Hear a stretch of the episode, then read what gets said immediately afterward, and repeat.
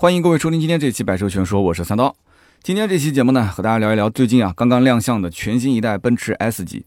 那么虽然这个车子到明年的一季度才会正式的上市，手头目前来讲相关的资料还不是特别的全，但是呢，我还是想跟大家去分享一下，因为这款车型啊，呃，也不是说大家都能买得起，对吧？包括我啊，也买不起，对吧？但是这个车它会有很多的技术，可能是将来的啊燃油车企啊，甚至包括新造车势力、新能源车企，他会去瞄着，他会去看着，他可能会去模仿。啊，甚至是去超越，对吧？让你去模仿，没让你去超越，那也说不准，别人也会超越他。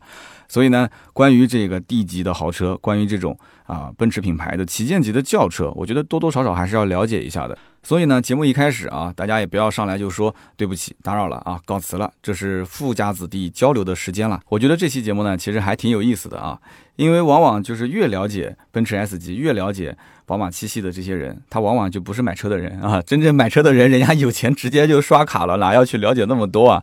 就像今天凌晨，今天录音是九月十六号凌晨的时候，苹果的这一系列的产品不是发布了嘛，对吧？那么网上就会流传一句话，叫做什么呢？叫做“穷人看直播，对吧？富人睡醒直接下单。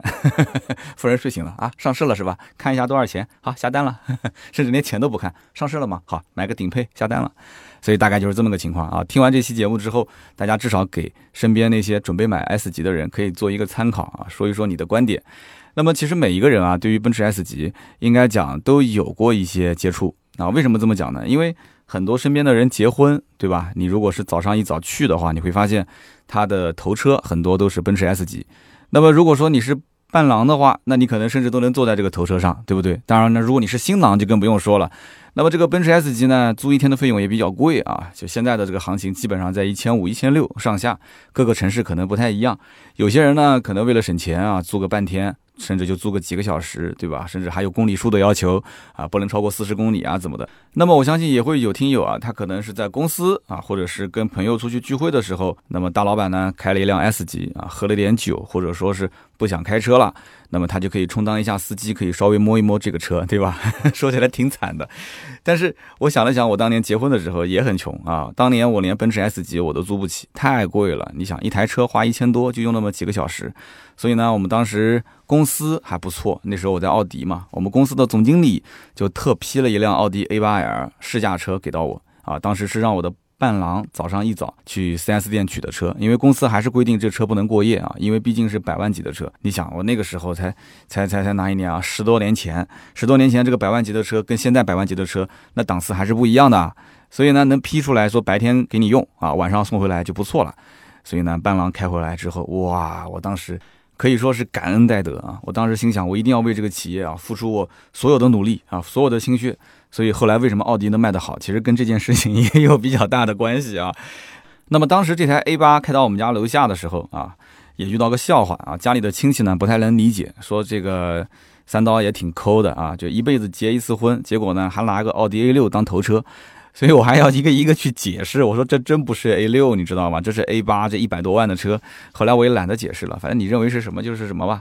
所以这就是在 D 级车的领域，它往往这个车子其实是一个符号，对不对？如果开辆奔驰 S，甚至年份比这个 A 八还要老，只是一台二手车，价值都没有它高，哎，但是它就是一台 S，它停在那个地方当头车，所有的人可能就会认为说它就是对的。这个情景之下，其实不在意说这台车实际的价值的贵与便宜。但是它真正的品牌或者说这个商品的社会公认的一个价值是多少？这个很关键。所以呢，当时你想我结婚的时候，如果头车是一辆奔驰 S，那可能刀嫂家里面的人心里面啊，他嘴上不说，他心里面可能会觉得说还是更有面子、更有光的。那不信要问一下，可能就是这么回事。那么后面当时跟了一排奥迪 A 六嘛，那么也是我客户的车啊，这个确实也挺省钱的。客户过来帮忙，有的都不要红包的，但还是多多少少包一个红包了，对吧？现在回想起来，我当年脸皮还是挺厚的啊。那么这一次的全新一代奔驰 S 级啊，它的这个外形是非常非常受争议的。我曾经也在微博里面啊，是痛骂奔驰的设计师，我说真的是有点脑残了。好好的一代旗舰车型，结果给设计成这种样子，对吧？那个前脸长得像什么？就感觉像这个福特的金牛座。我们且不说这两台车可能不是一个档次的，但是就光是看这个前脸，很多人就不想买了，太丑了，对不对？失去了它的气场。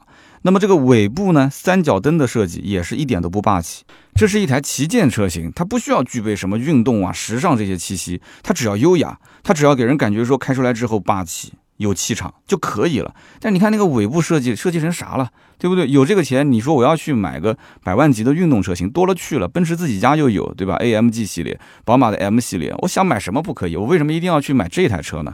买 S 级其实就是给自己做一个证明啊，对自己的可能这么多年的一些，呃，事业上的成就、社会上的地位啊，就给一个符号化的东西、具象的东西，对不对？买回来停在车位上，就做个证明。所以那个尾部的设计也是真的是太难看了，然后中控的那块屏幕也是怎么看它都像是从蔚来汽车上搬过来的 啊，就咱们国产的蔚来汽车。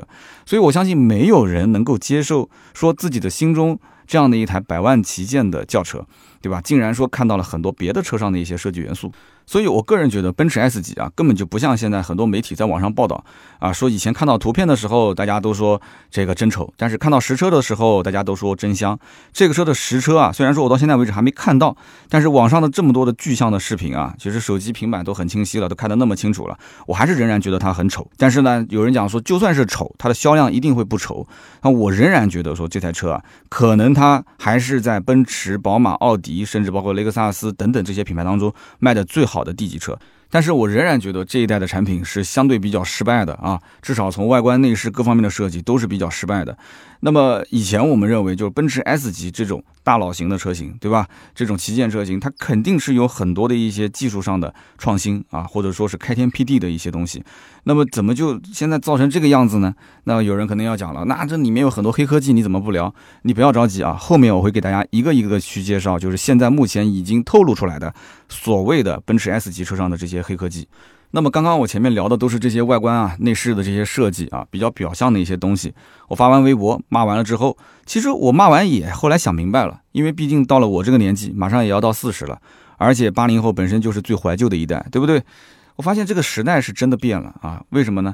因为奔驰 S 级它作为这个旗舰车型啊，就是可以说是燃油车当中的一个带头大哥，它变和不变其实只是一个选择问题，它可以选择不变，对不对？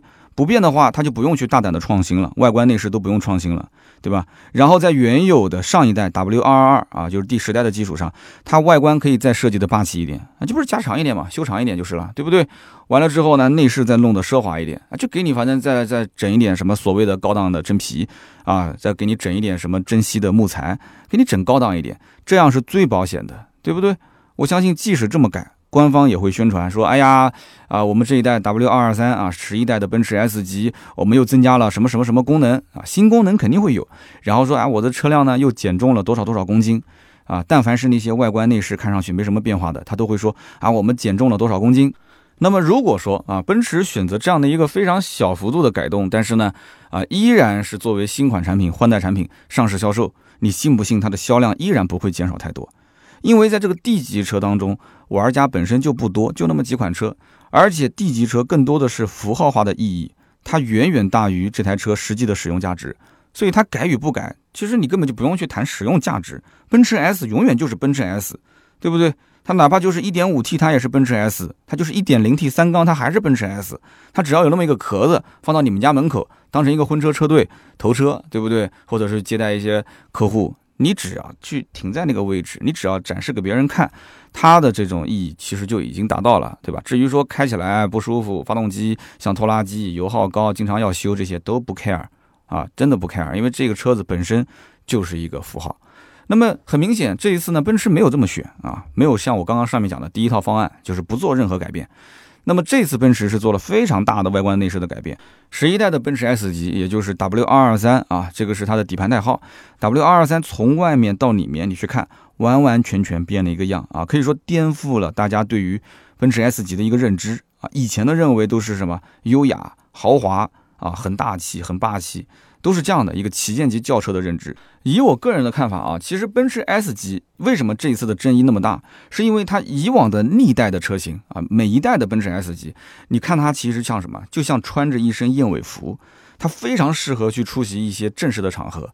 你把这个车停在五星级酒店的门口，停在高端的 CBD 的门口，就特别的应景啊。来一个客户上车啊，上一辆奔驰 S 级，那种感觉哇，就特别舒服。那么全新一代的 S 级。它感觉像什么呢？就像一个穿着 A 街和一身潮牌的一个五十多岁的中年大叔。哎，你说他能不能穿？能穿，对吧？我妈也四十了，我也会这么穿。但你说他潮不潮呢？呃，你比起那些五十来岁的人来讲，是稍微潮那么一些。你说他稳不稳呢？看上去可能不稳啊，但是他的整个的气质、腔调，他骨子里还是稳的。因为毕竟这个年龄到了，四十多岁、五十岁了，对吧？想不稳也难。但是这样的一身装扮啊，走在街上就给人感觉就是说，这个人啊，他骨子里面是透着一股骚气啊。那么剩下的就是他有那种不服恼的一股酸劲。就是这两种感觉，你觉得说无所谓对吧？我自己嗨对吧？我我虽然说满脸褶子，但是我穿这一身，我就觉得自己是个年轻人，那也没关系，对不对？好像说的就是我自己啊。那么全新的奔驰 S 级为什么大家争议呢？我觉得就是因为这一代车型公认的是不经典也不耐看，就没有那种以前的历代的车型，前面十代车型那种随着时间的沉淀，对吧？你会感觉那个车子是越来越有味道。对不对？特别是七代的虎头奔 W 幺四零，你想一想，那个 W 幺四零现在在路上你要能看到的话，我的天哪，那特别有味道，你肯定要回头看一眼。嚯，哇，这经典车型，对不对？你就算没摸过、没开过、没坐过，但是你的印象中一定是 S 级就是这个样子的，是不是？那么现在的新款的 S 级呢？车内的大屏是配的越来越多了，其实这也就意味着什么？虽然说有科技感，但是意味着它淘汰的速度也肯定是越来越快的。那么当然了，奔驰也很为难。为什么呢？因为你不配这些大屏幕吧，你就失去了科技感，啊，你与时代脱节了。但是你配了这些大屏幕吧，你又失去了一些豪华感，啊，所以说事已至此，我们只可以断定什么？今后的奔驰 S 级的换代周期肯定是会越来越快，这是必然的。你看看现在的换代周期，基本上都是六七年一次换代吧，对不对？两三年做一次中期改款。但是呢，这一代的 S 级会把很多的黑科技说好，我放出来。然后放到我的车上，它相当于表明了一个什么态度呢？就是燃油车的旗舰车型，它一样可以去吊打那些新能源的车企。其实呢，奔驰就想做这么一件事情，就是传统车企向新造车势力，特别是像特斯拉这样的企业秀一下自己的肌肉啊！你想想看，特斯拉这样的企业抢走了多少奔驰、宝马的客户啊？啊，对他俩造成了什么样的一个实质性的威胁？你看看市场上的销量，你就知道了。所以宝马今年也会出一个 RX 三啊，等我有机会去试完这个车，跟大家再聊一聊。就是大家互相都在秀自己的肌肉，想要去干对方，对不对？这是一个你死我活的一场战争。那么奔驰唯一现在庆幸的是什么？就是特斯拉到今天为止，其实抢走的是奔驰的一些四五十万级别的客户群。那么到今天，其实也没有特斯拉说能够诞生一款车撼动奔驰 S 级的地位。对吧？你想一想，即使有人可能愿意花个七八十万，甚至像当年花个百来万去买个 Model S、Model X，其实，在有钱人的眼里，这只是一个玩具，绝对不会说把它当成是用来接待贵宾的一个社交工具啊。那奔驰 S 级还是一个社交工具，所以这一点呢，到目前为止，奔驰还是心里有数的。那么，为什么奔驰 S 级一直是全球顶级富豪，包括是一些政要的啊最常见的一些配备的车型呢？我们其实可以先回顾一下，就是历代车型都有哪些亮点啊？奔驰 S 级毕竟是有那么长的历史的，七十年的历史啊。一个 Model S 虽然说说颠覆啊这个那个的，但是人其实是有感情的，对不对？人不仅仅是需要一个啊简单制造出来的具有黑科技的一些这种代步工具，它可能还是需要有一些这个工具以外的属性的东西。那这个东西其实是奔驰 S 有的，而特斯拉是没有的。所以我们可以回顾一下啊，慢慢的我们就可以知道答案了。奔驰的 S 级是一九五一年第一次亮相的，那么到今天将近七十年啊，到明年二零二一年就是七十年。那么历经了十代的车型，几乎每一代都是经典。那么现在是第十一代 W 二二三，我刚刚也讲了。那么这一代的车型，它其实是在什么背景下诞生的？大家一定要搞清楚，是全球车企都在做新能源化，都是在做网联化的这样的一种啊，而且是爆发式增长的一个时期。所以我相信。这一代的车型，它现在造出这个样子，其实中间肯定也是修改了很多的版本。那么现在的新车发布会越来越像什么？像新款的电子产品的发布会，甚至汽车媒体现在都很少会提说全新一代的奔驰 S 级它的一些动力参数。他们其实也很清楚，大家根本就不关心这个车的动力参数，对不对？他们更关心的是什么？就是车上的这些所谓的 CA 化的一些配置啊，所谓的高科技的黑科技的一些配置。那么在以往的这个时代的奔驰 S 级当中啊，我们可以从第三代开始讲，因为第一代和第二代那个时候还没有被命名成 S 级啊。那么第三代的 S 级叫 W 幺幺幺，其实那个时候它已经搭载了空气悬挂这个装置。大家想一想啊，一九五九年，我们八零后可能父辈啊刚刚才出生，一九五九年，在那个年代就已经有很多的一些车主开着一台搭载了空气悬挂的奔驰 S。现在都二零二零年了，我相信我们听友当中，包括我自己啊，大多数人的车应该都没有这个配置，是不是？那么到了第五代奔驰 S 级 W 幺幺六，在一九七二年亮相，当时呢是搭载了 ABS 防抱死系统。那么有人可能要说了，嗨，防抱死系统有什么好说呢？现在什么车上不装这个系统？那我要告诉你，那是一九七二年啊，直到一九八五年，也就是十三年之后，全球的新车出厂安装 ABS 的比例才刚刚超过百分之一啊！这个数据你想一想，这什么概念？一九七二年，十三年前，人家就已经 S 级标配了。那么到了第六代 W 幺二六，在一九七九年发布的时候，搭载了正面安全气囊，啊，所以我们可以看得出来，奔驰 S 级其实每一代车型它的这个改进的点，其实都是出于在安全上做考虑，因为到了这个级别，生命安全确实是很重要的，对吧？有钱人的这个命都更值钱一些，是不是？所以因此呢，正面安全气囊那个时候就标配了，在一九七九年。那么很多人讲安全气囊，这个也要拿出来说，那我再告诉你一个啊。安全气囊虽然说在一九五二年就已经获得了专利，但是其实在很多国家当时有规定是不可以用的，因为可能技术还不是很成熟。那么有些地方呢是在用，但是呢也不都是标配。一直到一九八八年，消费者才刚开始熟悉说啊，我的车上其实有两个安全气囊啊。一九八八年才开始熟悉，到了一九九五年，美国的国会才通过法案，要求说今后的新车必须配备正面的双安全气囊。所以大家想一想看啊，奔驰的 S 级第六代，一九七九年发布就已经标配了正面安全气囊，而这个车当时在八十年代末期就引入到了咱们中国市场啊，所以中国人其实一开始对 S 级的印象应该就是从这一代的 W 幺二六开始。那么当时八十年代末期到中国市场之后，很多的一些这个权贵人士啊，首选这样的一个座驾，大家如果要想一想，可能还会有印象啊。那么到了一九九一年诞生的第七代奔驰 S 级，也就是大名鼎鼎的 W 幺四零。大家呢经常听到的虎头奔就是指的这一代第七代的奔驰 S，那么也是国人公认的最经典的一代 S 级。所以你想一想，S 级到底应该是什么个样子？到底应该是什么样的气质？其实就是这样子的，就应该是虎头奔这样子的。所以呢，曾经在二零一四年啊，我身边有一群南京的这个富二代的兄弟，满世界的找这种极品车况的虎头奔。啊，虎头奔其实保有量还是挺大的，但是要找那种极品车况的就很难。最后呢，是历经千辛万苦啊，收购了几台虎头奔回来，然后呢，又重金聘请专业的技师过来进行整备翻新。那么什么叫重金聘请呢？就是包吃包住包机票，除此之外还要给他相应的翻新的费用。这个老车的翻新啊，就完全看你用心不用心啊。你可以不将就，你也可以不讲究。如果你要是不讲究呢，只要能开啊，那你洗洗干净就可以上路了。但如果是不将就的话，那可能连一颗螺丝它都要原厂的。所以说那几台车子当时翻的真的非常好，后来也是上了一些这个汽车圈比较著名的杂志啊。那么翻完之后，这几台车其实到今天为止。这几辆虎头奔都还在这些富二代的手上保留着啊！如果以后有机会呢，给大家去拍一拍抖音视频看一看。那么由此可见，其实这一代的 W 幺四零啊，从一九九一年到后面大概十来年的时间，不仅仅是对那个年代的七零后啊，甚至六零后产生了很大的影响。其实对于像我们这种八零后，那个时候可能七八岁、十来岁，也产生了非常大的影响啊。所以到今天，可能八零后已经三十多了，他们会觉得说 S 级还是代表着权力和财富。最最最具象的一种象征性的东西。那么以前的最经典的 W 幺四零，那么有人特别喜欢，所以买回来放在自己的车位里面，它可能就是一个比较具象的对于自己所期望得到的东西的一种表达，是不是这样一个概念？所以说，你看那么多的富二代啊，那么有钱，那种豪车什么都玩过了，哎，他还是想要去留一辆 W 幺四零放在自己的车库里面，所以对他们的意义是非常非常的重要。那么在一九九一年诞生的这个第七代的奔驰 S 级呢，它是配备了。啊，奔驰和博世合作开发的这个 ESC 车身电子稳定控制系统。那么现在呢，我们身边的车基本上都配备这一套装置了，对不对？因为没有车身电子稳定系统，这个车辆可能发生一些不可控的风险，呃，还是比较危险的。那么我们要知道，其实真正在全球范围内啊，是到了二十年之后，真正是到二十年之后，也就是二零一一年的十一月一号开始，欧盟才规定新车必须强制装配 ESC 车身电子稳定系统。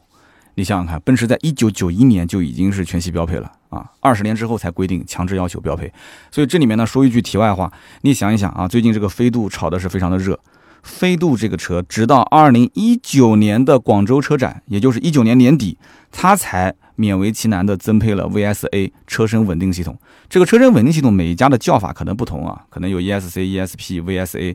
所以呢，可以说这个飞度啊是打脸中国消费者打的是啪啪作响啊，但是呢，它依然卖得很好啊，中国消费者还是很喜欢。那么我们接着讲第八代的奔驰 S 级啊，是一九九八年亮相的，那么就跟现在的这一个十一代的车型一样，这个八代的 S 级一上市啊，也是。对于它的外观饱受争议，为什么呢？因为大多数人觉得说七代太成功了，七代的 W 幺四零简直太好看了，对不对？不仅仅是中国消费者喜欢，全球的消费者都很喜欢。但是到了八代的时候，就引起了争议。为什么？因为八代就失去了之前七代 W 幺四零那种四平八稳的设计精髓，它的前脸两颗像这个蚕豆一样的大灯，就让人觉得很失望。哎，但是呢，喜欢的人可能会说，那两颗灯啊，其实就有点像什么，像蝴蝶的翅膀。所以这一个八代的 S 级呢，也被称作为蝴蝶奔啊。你只要听说蝴蝶奔，那就是八代啊；虎头奔，那就是七代。所以这个八代蝴蝶奔啊，这个车型它也是在相应的科技配置上面给你增加了什么无钥匙进入啊、多媒体导航啊、定速巡航啊、电动座椅调节，甚至还会有发动机的气缸自动关闭技术。你想，这是一九九八年。它就已经有发动机气缸自动关闭技术了，但是还是卖的不是特别的好。所以呢，到了二零零五年，也就是第九代的奔驰 S 级 W 二二幺发布，又是好评如潮。W 二二幺其实就是跟后来的 W 二二二长得开始差不多了啊，只能说是差不多，但是样子神态已经开始有了。那么这一代的车型其实设计呢，就把上一代大家都开始吐槽说啊，这上一代车就像这个女生开的，有点过于柔美。刚劲不足，那么这一代设计呢，就是刚柔并济啊，气势恢宏啊，这个就有点舔了，因为我也不知道用什么词了，反正就这么用着吧。那么不仅外观设计很成功，车内的设计其实也是变了个样，对吧？所以九代的 W 二二幺，其实你要在二手车市场上，你要能找到一些车况比较好的，也可以买，对吧？很便宜。那么现在的 W 二二二，也就是一四年到一七年的奔驰 S 级，基本上也就是在五十万到六十万上下。你要如果是买这个。这个这个零五零五年之后，当然了，排放标准这个没办法，对吧？你你肯定你落户，你从外地调车你调不到的。你在当地如果买一辆的话，那很便宜啊，那三四十也就可以买到了，甚至更便宜。所以 W 二二幺在当年首次用了分屏显示的技术，你放到今天来看，其实也不 low，对不对？所以内饰呢，它是摒弃了大量的实体按键，科技感跟豪华感营造的非常好。这可是二零零五年上市的车，它已经是摒弃大量的实体按键了。啊，开始用这种大屏，开始来给大家营造这种科技氛围。那么到了二零一三年的时候，发布了十代的 W 二二，那么也就是现在市面上比较常见的这一代车型。W 二二后来是到一七年之后做了一次小改款。那么 W 二二的 S 级呢，外形就很明显跟二二幺比起来呢，它这个肌肉感啊就会越发的变得明显，就开始有一点点就走这种运动路线了啊，也不能说走运动，就是开始有一些偏年轻化、时尚化。那么内饰呢，豪华感。这个氛围啊，其实营造的也不错，科技配备呢也相对来讲提了一个档次。那么一七年之后小改了之后的 S 级开始有双联屏，加上这个高档真皮啊、珍稀的木材，哎，配合在一起，应该讲可以说是吊打竞争对手啊，产品力是爆表。所以七系也卖不过它，A 八就更不用说了啊，那其他的车子根本就不是对手。那么因此就妥妥的成为了全球车企仰望的一个标杆车型。好，那么我们既然聊了那么多，奔驰的历代 S 级都有很多超前的科技配备，对吧？那么现如今这一代的 S 级，它到底有哪些配置呢？那么在聊它的最新的科技配备之前，我觉得还是要讲一句，当下这个时代其实已经是被像特斯拉这样的企业啊超前了好几步了，好几大步了。所以燃油车企，特别像奔驰这样的燃油车企当中的老大哥，他肯定是不服气的。所以这一代的车型，它就要用。S 级去做一个大杀器啊，要祭出手上所有的黑科技。那么传统车企对于这种旗舰车型的换代周期一般都是六到七年，所以我相信奔驰已经忍了好久了，他已经忍了好久了，对不对？上一代的 W 二二是一七年做了一次改款，所以那个时候改款，我估计他就已经忍不住了啊，他这就已经要发飙了，真的。所以这一次他把所有的黑科技一下子寄出来给大家看一看啊，可以说他从一七年小改款到现在又忍了三年。那么我们看到，其实全新 S 级啊，虽然说多了很多屏幕，但并不是把车内的所有的实体按键都取消掉。所以呢，大哥还是大哥啊，传统车企还是传统车企，他不会作为一个跟随者，他会有自己的一些想法，对吧？他不像有一些车企啊，特斯拉全部都是取消实体店，好，那我也全部取消实体店啊，别人做个什么样的屏，我也是做个什么样的屏。那么因此呢，奔驰 S 级目前来看的话，它车身上其实整体的设计风格已经能看得出跟现在当下的新能源的造车势力啊非常相似。你比方说，你看奔驰 S 级的这个门把手，传统的没有了，历代车型都是传统门把手，哎，到了这一代，它变成当下非常流行的隐藏式的门把手。隐藏式的门把手好不好呢？其实我用过很多隐藏式的门把手啊，怎么说呢？科技感是不错，但是呢，其实我觉得没有正常拉传统车门把手的那种优雅，对不对？你像我的那个门把手弹出来是一根像棍子一样的，但是奔驰 S 或者是其他一些车，它弹出来之后呢，可能是一个就像一个从手伸进去内内拉的一个把手，但是整体我还是喜欢以前的传统把手那种呢，才是我觉得车子应该有的样子。现在就怪怪的，对吧？但是呢，它就是为了哎顺应当下的这个潮流，它也做了一个隐藏式门把手。然后车内的大屏呢，其实在我们这个当下已经是。iPhone、iPad、MacBook 这些天天不离手的人啊，在我们眼里面根本不值得一提，对不对？大屏有什么大屏不大屏的？我觉得那个屏还没有我车上的威马的屏大呢。屏其实不值钱啊，值钱的是它的这套系统。所以呢，奔驰的这一套 MBUX 的系统呢，大家也不用等着 S 级上市，你就现在到它的店里面去试一试其他的一些车，你就知道了大概是什么样的一种感觉。它无非就是在这套系统里面加了一些啊，可能跑得更快的啊，就性能更强的一些硬件，然后多了一些相应的功能。那么你比方说这一次啊，奔驰 S 级亮相的时候，现场的媒体当时就拍了一些视频，就吹爆了啊，它这个所谓的叫裸眼 3D 效果的主仪表盘。并且呢，它有着等效七十七英寸，并且可以叠加 AR 虚拟现实的抬头显示。这个呢，其实我后期啊，等有试驾车的时候，我也想去体验一下，然后再跟大家汇报汇报。但是大概率，我觉得体验应该是一般的。为什么呢？因为我记得手机上的百度地图里面应该就有一个这个 AR 实景导航，非常非常难用啊。当时刚开始内测的时候，我就一直在用。我想有的时候步行导航，我想哎，它有实景导嘛，那跟着箭头走。但是那个箭头就是。偏过来偏过去的，一会儿往左转，一会儿往左往右转，就搞得就不，我就特别头疼。所以我不知道奔驰的这个 AR 实景导航是不是会有一个颠覆性的显示效果啊？我还是觉得说平面的导航看的是非常舒服，甚至现在很多的时候走路去导航也好，或者是开车导航，我基本上都不怎么去看手机了，我都是戴个耳机，戴个蓝牙耳机，直接就听它的声音提示就可以了。前方五百米红绿灯路口左转，那你就左转不就行了嘛，对不对？所以因此现在这个 AR 实景导航的意义何在？我不是很清楚啊。那么下面一个功能呢，听起来是很骚气的啊。他说这个仪表上的摄像头可以对驾驶员的状态进行一个实时的监测，就是比方讲你在行驶的过程当中，你的眼睛是目视前方的，对吧？那么这个时候你操作中控屏幕，屏幕会有触摸的震动啊，震动反馈。它可以提高你的准确性。那么如果说车辆静止的情况下，你的眼睛是盯着屏幕的，对吧？那么这个屏幕呢，它就没有震动反馈，听起来是很炫啊，但是实际操作下来是不是那么准确？我回头要看一下。如果它不是那么准确呢，其实没有任何的意义，对不对？我在想，就算我在开车的过程中，如果我真的要在屏幕上进行操作，我的眼球怎么可能不转过去呢？就将盲操，我相信盲操盲操不了。那肯定要稍微偏移一下，看看屏幕，哪怕就是速度很快的看一眼，点一下，然后再赶紧收回来，那也要看一眼。那那个屏幕到底是正还是不正呢？对不对？那么车辆静止的时候，我去按这个屏幕，如果说它没有震动反馈，可是我想要它有震动反馈，那行不行呢？那如果说全部设置成都可以震动的话，那我要这个眼球的控制系统又有什么用呢？所以这是一个哲学问题啊，我们就不放在这边讨论了。那么奔驰的官方讲这是什么呢？叫做主动服务意识。就是让这套系统有一个主动的服务意识。不仅如此呢，系统还能去主动的感知驾驶者的交互意愿，并且做出相应的反馈啊。怎么理解？比方说，你主驾驶伸手去副驾驶拿东西，哎，副驾驶的灯光就会自动的亮起。而这个驾驶员如果说回头去看一眼后车窗，那么后车窗的遮阳帘，它如果是关上，它就会自动的打开。这个功能吧，我觉得是挺好的。啊！但是你想一想，如果我伸手去副驾驶，不是去拿东西，而是去摸东西，我不想让副驾驶的灯光亮起来，它却自动亮起来了，这个是不是会破坏了氛围？还有就是这个后遮阳帘，你说我只要一转头啊，这个后遮阳帘它就打开了，那我如果他不想让它打开呢，对不对？我停车之后，我就是故意把它关上的，你不问我一下吗？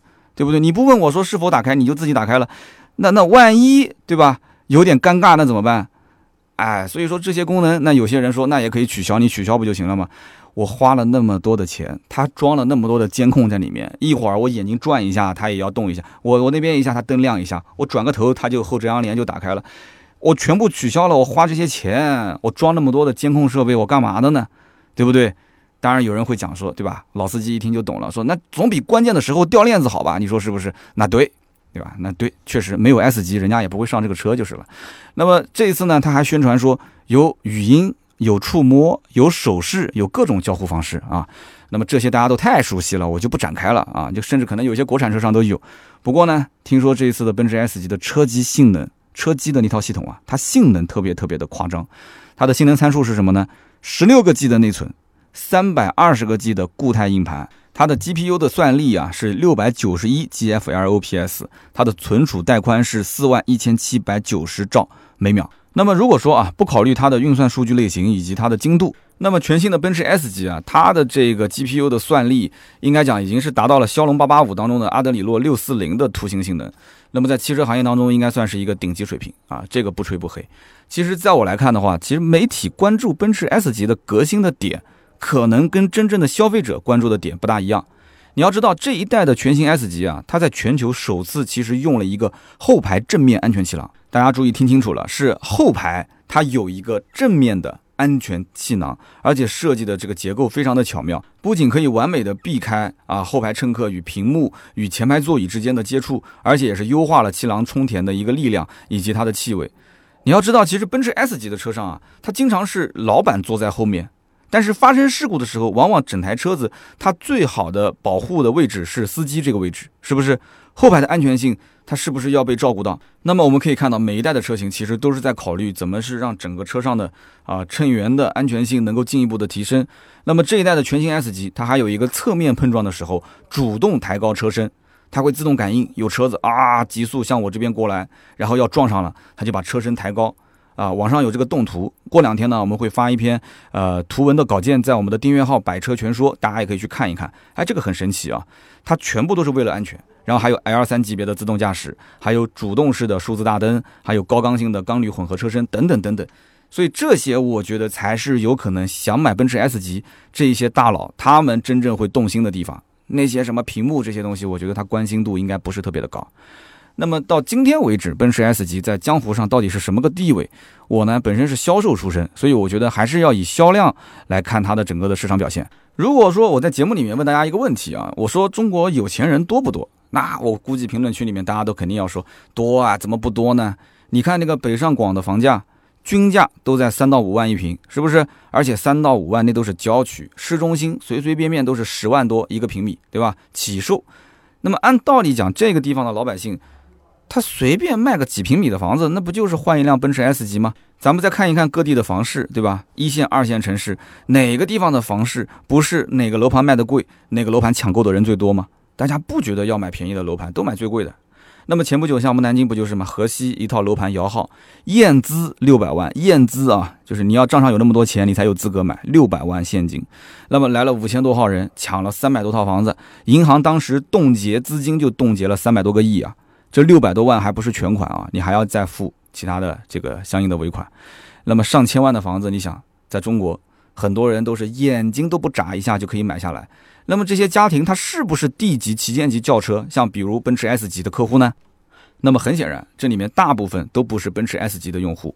那么我们可以看看销量，我们就会发现，今年一到六月份，奔驰 S 级啊是所有 D 级车里面卖的最好的，它也就仅仅卖了一万三千零四十六台。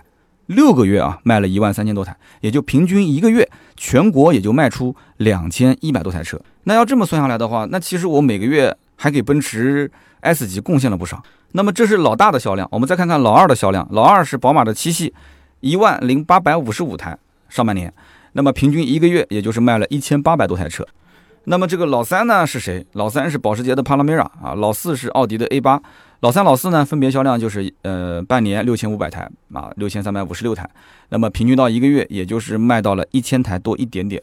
那么再往下看，也就是雷克萨斯的 LS 稍微还能看得过去，半年卖出去了两千两百九十九台，也就是平均一个月差不多四百台不到吧啊，四百台不到。那么我估计啊，这里面可能一大半的 LS 用户都是广州这边的，是不是？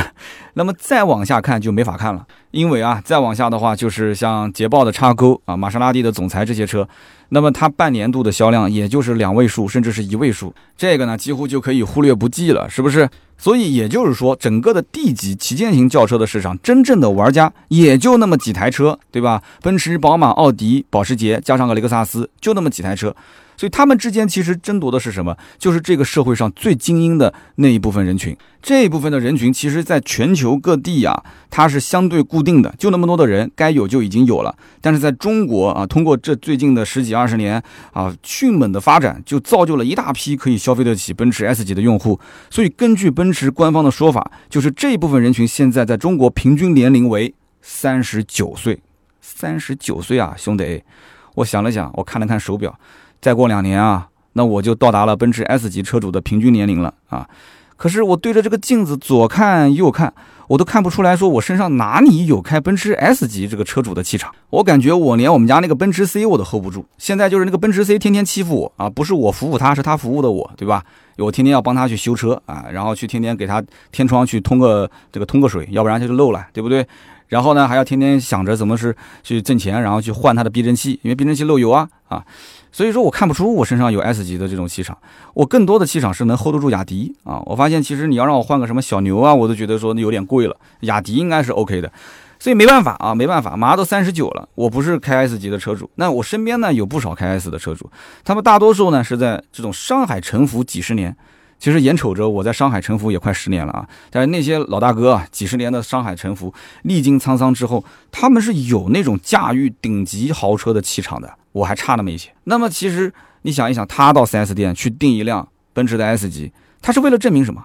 他是为了证明自己在江湖上的地位，他是要有一点自己给自己封神的味道，是不是？但是你说光买一台 S 级就够了吗？肯定不够啊！你 S 级都买了，身边人都知道你开 S 了，你相应的配套都得跟上啊！豪宅、名表、名包、司机、秘书、助理，一个都不能缺。当然，有人可能会讲说，这都什么年代了？三刀，你这个思想太腐朽。很多买这个 S 级的客户就是用来代步，他不在乎这些。啊，对我知道他不在乎这些，我也知道有很多我身边的一些开 S 级的，平时就是一个老头衫，一个大裤衩子，开个奔驰 S，对吧？但是我们要清楚一点，就是刚刚说的那几样的配备啊。他一定是一个都不缺的，对不对？豪宅、名表、名包、司机、秘书、助理，他一个都不会缺的。只是呢，有的人喜欢放在表面，喜欢到处炫啊，喜欢到处带着走；有的人呢，只是在关键的时候秀一下、用一下就可以了啊，证明一下自己的实力就行了。那么，如果说奔驰 S 真的把四十岁的人去定义为它的主要客户群体的话，那这个地方我就要多说几句了啊。曾经在二零一九年有一篇订阅号的文章，可以说是刷爆了整个朋友圈。叫做从今天起就再也没有二十岁的八零后了，对吧？那么大家想一想，的确啊，二零一九年最年轻的八零后，八九年的，八九年的话已经三十岁了。这句话呢，虽然说比较扎心，但其实它就是事实。那么就像我到今天为止，我都不愿意承认说我马上要奔四了，但是我看着我们家女儿啊，活蹦乱跳的，精力旺盛的，在我眼前奔过来跑过去的，那我虽然说有一些摇头叹息啊，感慨。但是呢，我嘴角其实也是挂着甜甜的微笑啊。那么如果说啊，我这期节目有幸能给奔驰的高层领导听到，那么奔驰的相关领导想要在中国卖好 S 级的话，我觉得下面这些话大家就要听好了。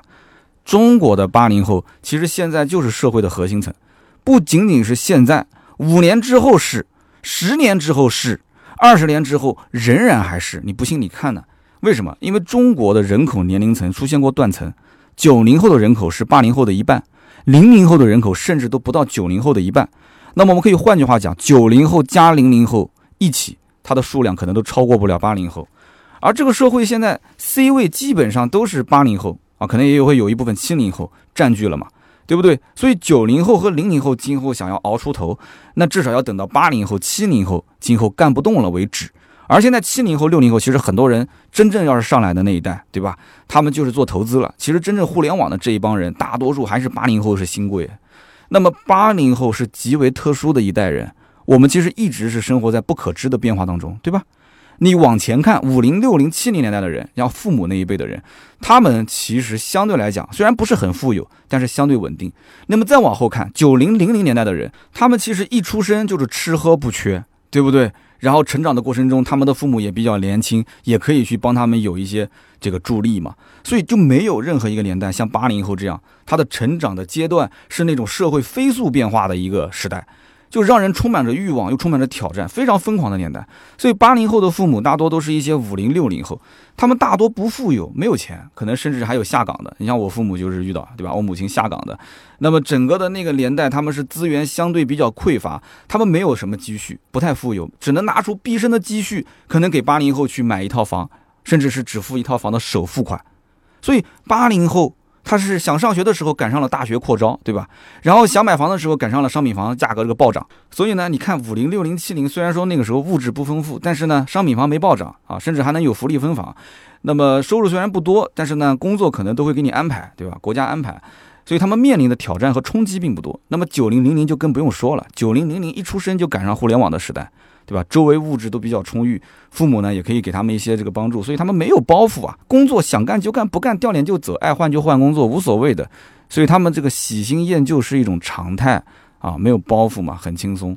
但是八零后特别爱怀旧，所以我就记得前几年网上就有人调侃说，八零后还没有怀孕就已经怀旧了。所以可以说，没有哪一代人能够像八零后那么怀旧。所以说，奔驰的高层领导如果啊，当年在设计这个车之前过来问说，哎，三刀你有什么意见啊？当然有人讲说，三刀你不要臭屁了，节目嘛不就是聊聊而已吗？我只是意淫一下啊。奔驰领导跑过来问说，三刀你有什么意见？你作为一个八零后，对吧？啊，你可能将来也是我们的准车主，哎，那你就给我点意见。我肯定告诉他，打怀旧牌，一定要打怀旧牌，因为你针对的就是一个八零后的群体，哪怕给中国市场你做一个专供的 S 级。对不对？你也一定要走怀旧路线。你比方说，你造一款致敬 W 幺四零的虎头奔的 S 级，哎，新款 S 级，但是外形打造的是什么呢？四平八稳，在原有的虎头奔的这个影子里面呢，我们可以找到一些现代车的那种时尚感，完美 perfect。然后内饰呢，也要找一些怀旧的元素，就找一找当年那个年代。啊，比较怀旧的一些相关的设计，其实我相信很多人对于虎头奔应该还是对外观的这个冲击感啊更强一些。那么里面呢，加上一些时尚的元素，加上一些怀旧的一些小小的影子，其实就 OK 了。八零后最好是什么呢？让他看到这个车就想哭的感觉。所以一个生活平稳的人，他是不会去怀旧的。你说一个老太太住在这个山林里面啊，老深山老林里面，她活到一百岁，她每一天的事情都是重复的。啊，他回想每一天都一样，你说他会怀旧吗？不会的。但是八零后不一样，短短的几十年，他亲身经历的是环境的一个巨大的变化，身边任何年代的人都无法比拟的，对不对？在他的成长过程当中，求学、求偶、求职的过程中，整个社会都在巨变，所以只有在变化中产生非常大的反差，他才会产生怀旧。要么他就会觉得说现在比以前好好很多，要么会觉得说过去比现在要好很多。所以每个人有自己的衡量标准，但是回忆总是模糊不清的，而且大家呢都会有意无意的将过去去美化之后再投影到现在，所以怀旧有的时候也是一种逃避啊，是对当下压力的一种释放，或者说是一种一时的慰藉。所以奔驰的 S 这一代的车型，它虽然仍然是一个旗舰作品，没有错，但是它抹去了我们八零后对于曾经的奔驰 S 级的回忆。我知道奔驰现在其实也很难抉择，你说不变吧？可能会被时代遗弃，你说改变吧，可能会被客户遗弃，但是最终还是选择改变，对吧？我我很佩服奔驰 S 级改变的这个勇气。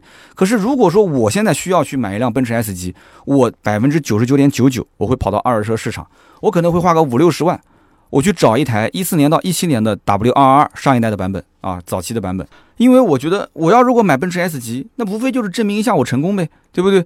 那么那个年代的奔驰 S 才会是我心中应该有的样子啊，甚至我可能会早在早期的。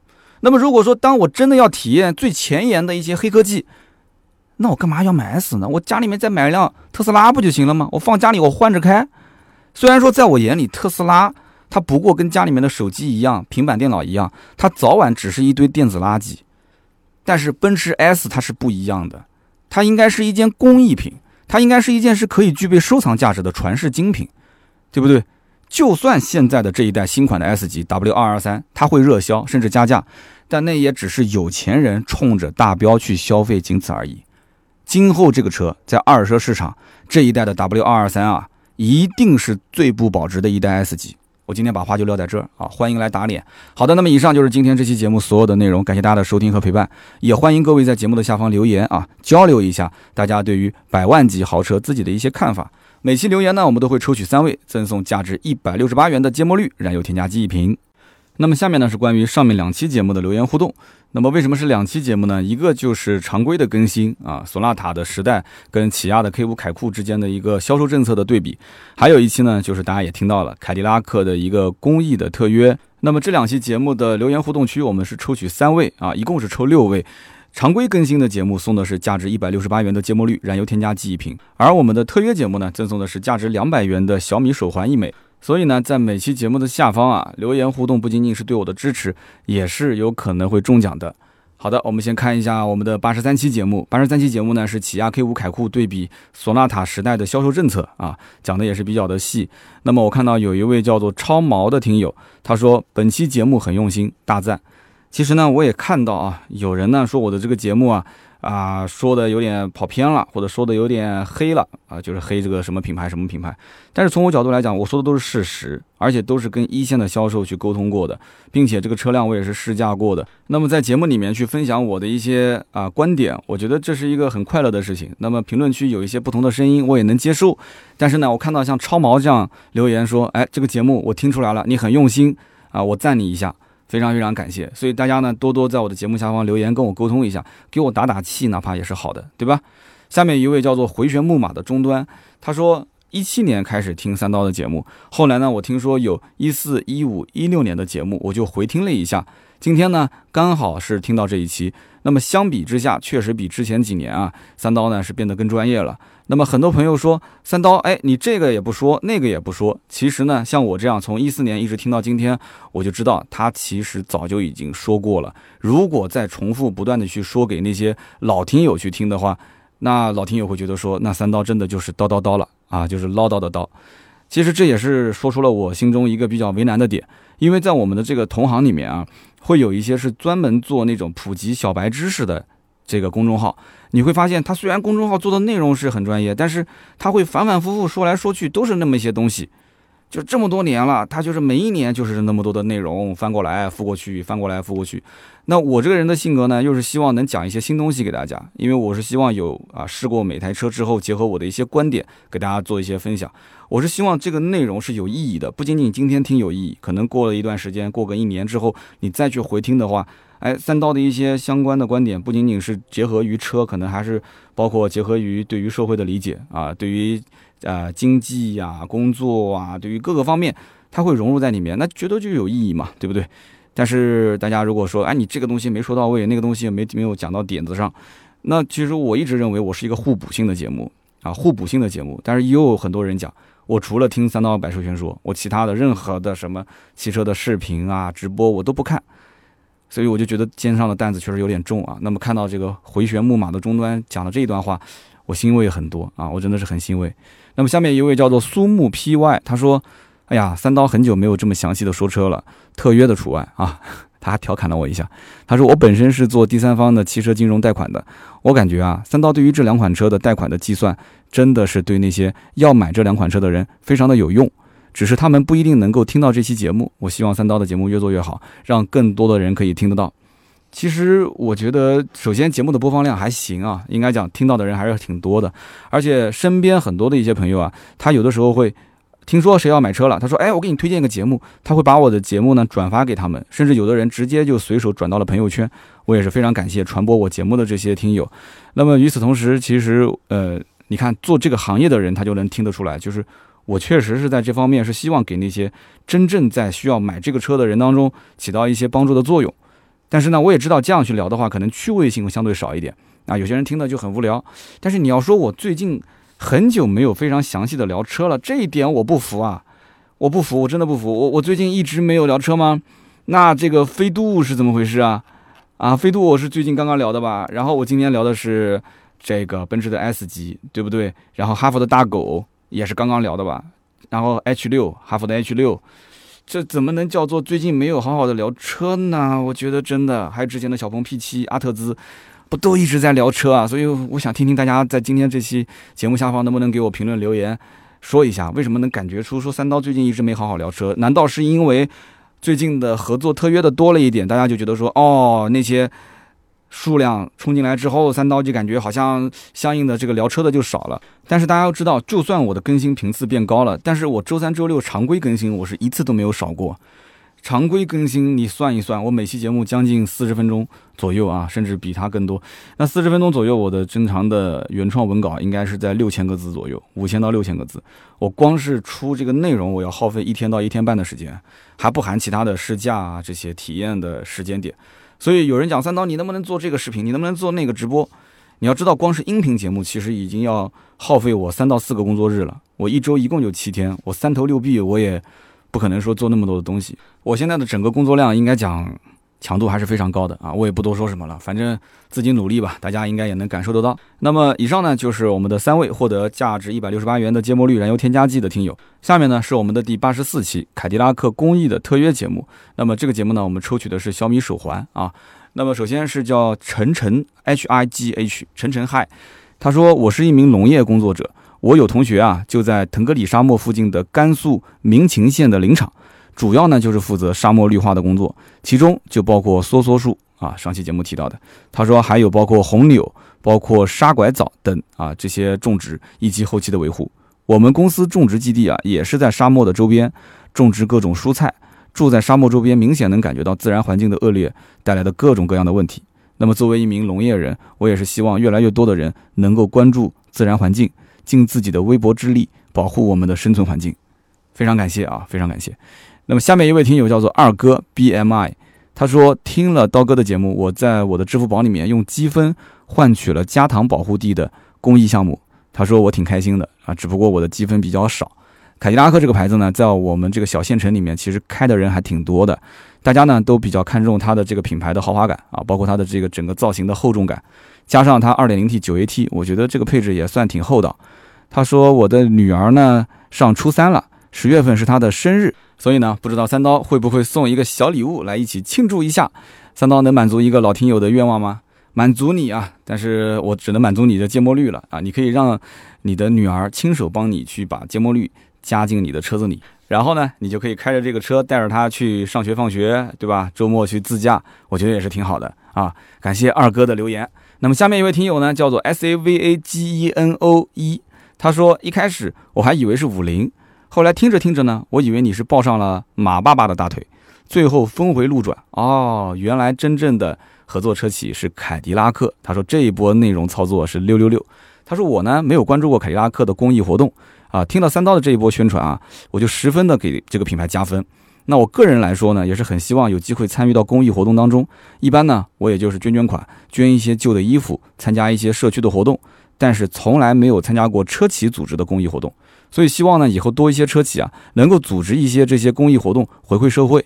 最后呢，也是给凯迪拉克点个赞啊！希望我今后这两年啊，收入增长之后，能够有机会换购凯迪拉克，成为真正的车主，为这个公益啊多做一份贡献。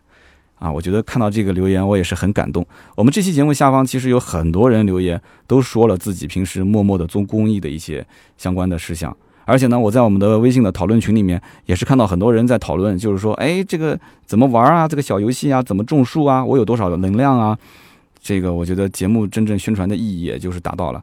而且凯迪拉克其实这期节目真的是没有过多的宣传自己的车辆，他只是说到自己的品牌这么多年，对吧？呃，默默的去做了公益，然后呢，最近这个公益呢，也是希望让更多的人去知晓，所以需要在汽车的这个媒体圈子里面做一些的传播，我觉得真的还是挺好的。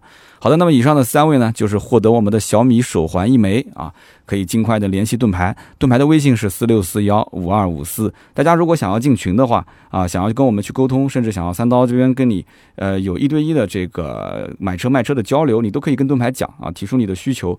盾牌的朋友圈啊，我们的微信群里面也会第一时间推送我们的原创的内容，所以希望大家可以加这个微信啊，四六四幺五二五四。好的，那么今天这期节目呢就到这里，我们下期接着聊，拜拜。